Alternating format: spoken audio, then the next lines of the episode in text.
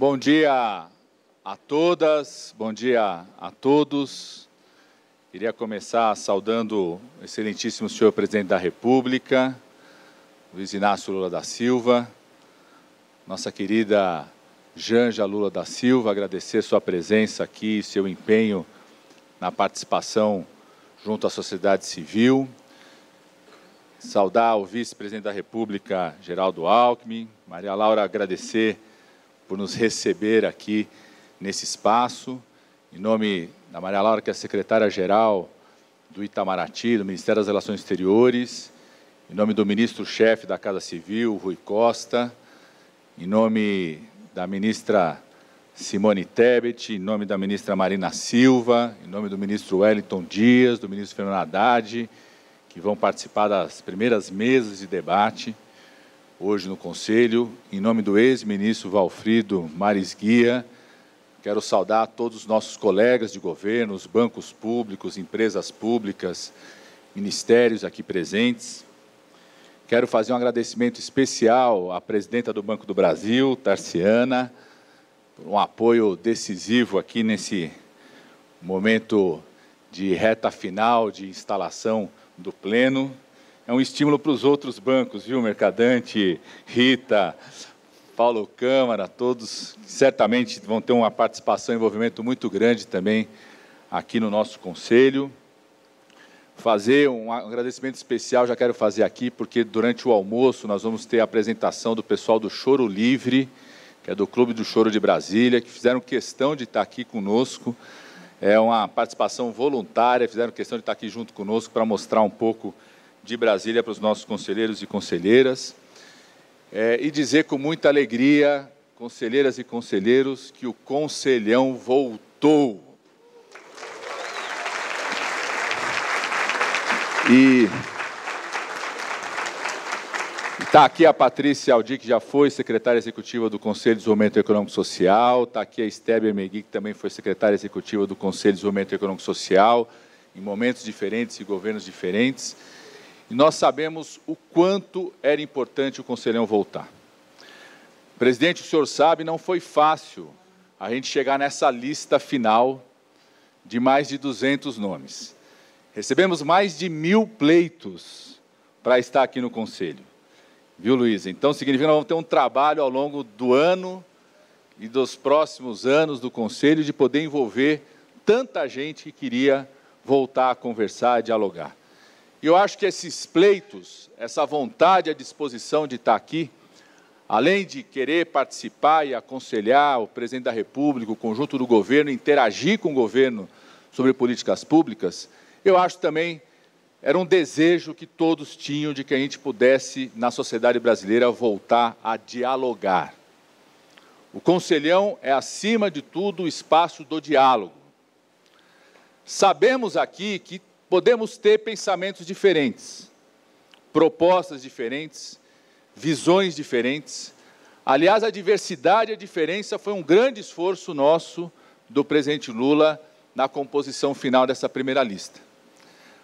Os últimos conselhos que foram criados lá em 2003, nas primeiras experiências do governo do presidente Lula, chegaram no máximo a 10, 15% de mulheres. Hoje nós estamos, de um lado, com alegria, dizer que nós temos hoje mais de 40% de mulheres aqui no Conselhão.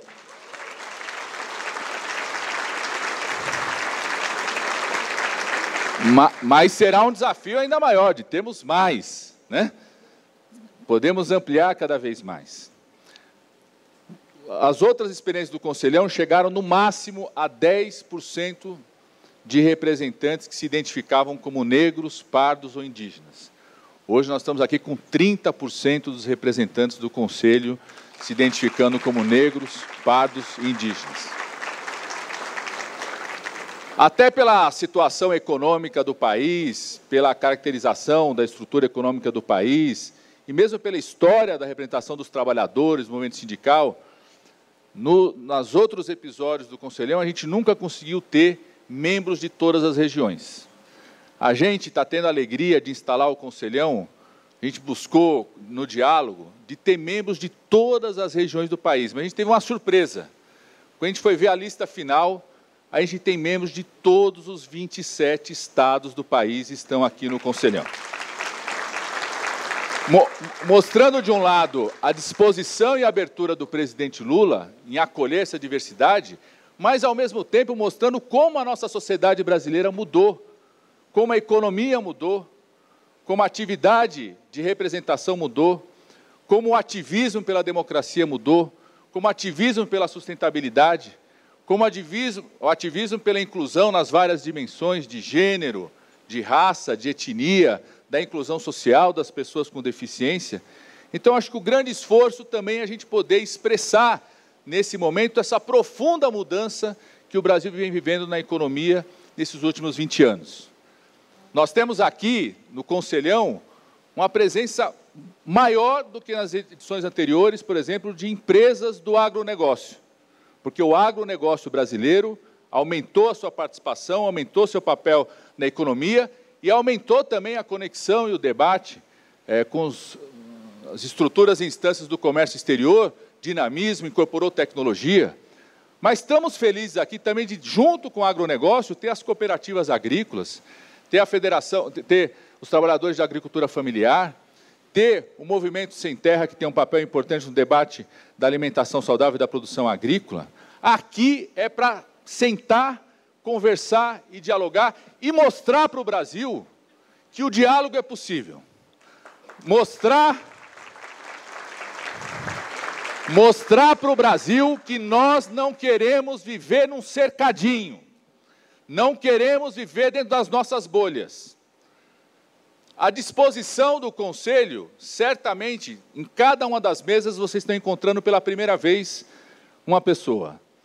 Tem empresário junto com o trabalhador, junto com o ativista dos direitos humanos, junto com o ambientalista, junto com o empresário de várias regiões.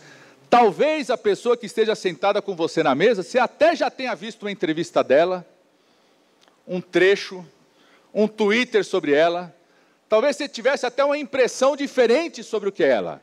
Mas hoje, sentando na mesma mesa, construindo o diálogo, nós vamos poder, através da conversa, do respeito, poder entender, compreender, respeitar quem de fato somos nós, quem de fato são os atores econômicos que estão aqui, quem de fato são os atores do movimento sindical que estão aqui, quem de fato são os ativistas pela democracia e pela sustentabilidade.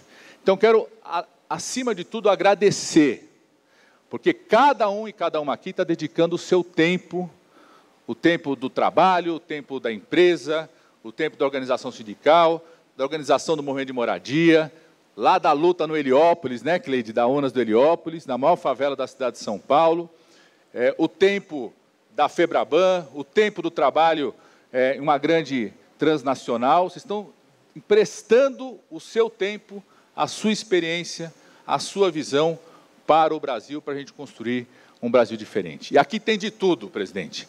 Até o Adilson Monteiro Alves, grande líder da democracia corintiana, está sentado aqui junto com a Leila Pereira, presidenta do Palmeiras. Grande empresária.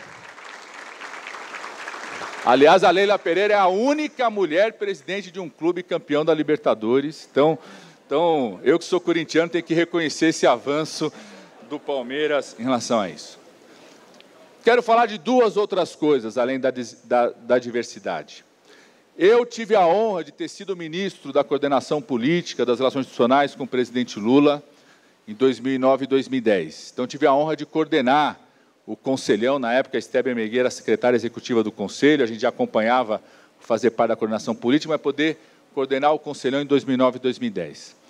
A gente vivia naquele período, presidente, o único período na história do país, e quem diz isso é a Fundação Getúlio Vargas, onde três coisas aconteceram ao mesmo tempo no Brasil: crescimento econômico, redução da desigualdade e saúde das contas públicas.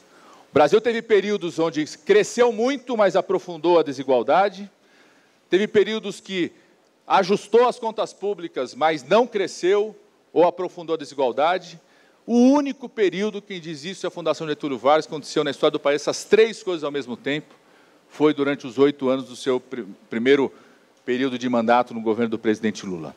E ali, em 2009 e 2010, o Conselhão uma tarefa, uma responsabilidade, que era o seguinte: construir qual que deveria ser a agenda estratégica do país para sustentar aquele ciclo histórico de crescimento que combinava essas três coisas é, naquele momento.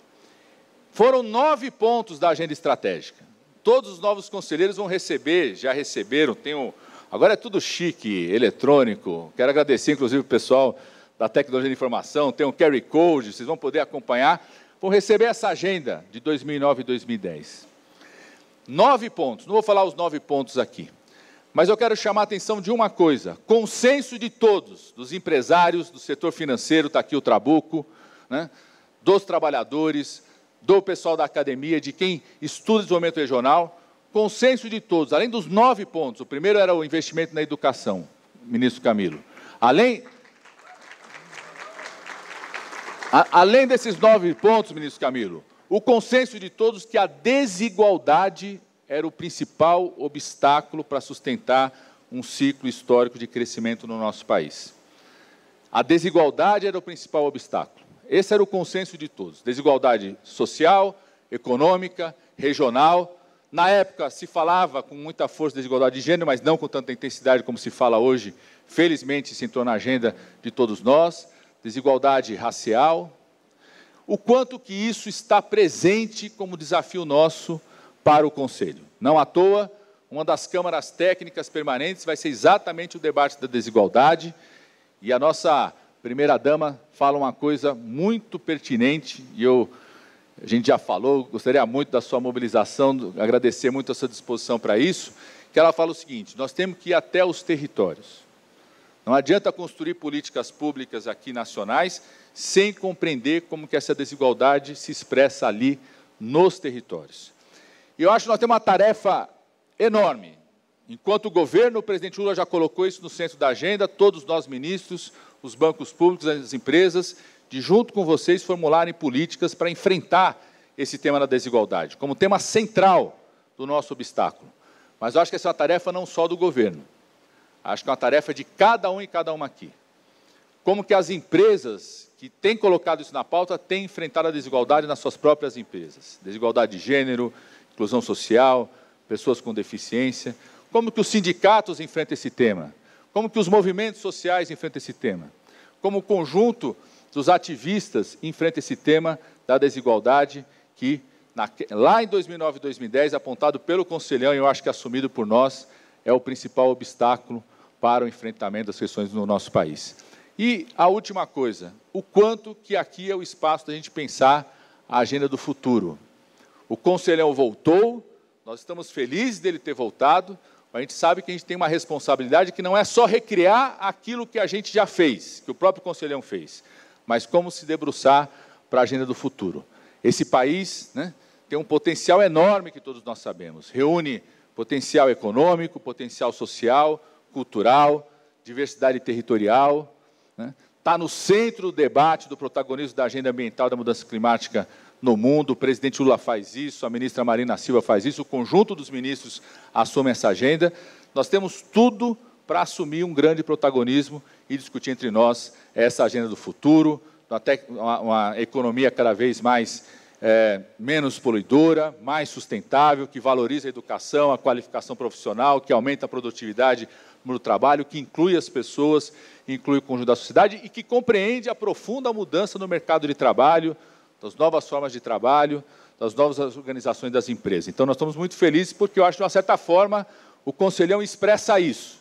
Tem novas empresas aqui, tem as fintechs, as startups, né? tem a turma da tecnologia de informação, tem muita gente que está tratando com muita capacidade o tema ambiental, da sustentabilidade, nós já temos uma grande oportunidade de construir aqui. E, por fim, quer dizer que nós vamos ter muito trabalho. Quero agradecer muito ao Paulo Pereira, que é o secretário executivo do Conselho, em nome dele, toda a equipe. Nós vamos ter muito trabalho. Isso aqui não vai ser só esse pleno, vão ter grupos de trabalho menores para a gente poder conversar, discutir, colóquios menores, assumir temas, grupos de trabalho com tempo para para encerrar, com tempo para apresentar a produção, os ministros dispostos a coordenar grupos de trabalho, as empresas públicas. Eu acho que nós temos um grande instrumento, não só para retomar o diálogo, mas para impulsionar um novo ciclo histórico de crescimento no país, que reduza a desigualdade, que faça que o Brasil volte a crescer e que tenha responsabilidade com as contas públicas e com a sustentabilidade do país. Muito obrigado a todas e todas. Obrigado por estarem aqui e dedicar o seu tempo a ajudar o nosso país. Muito obrigado.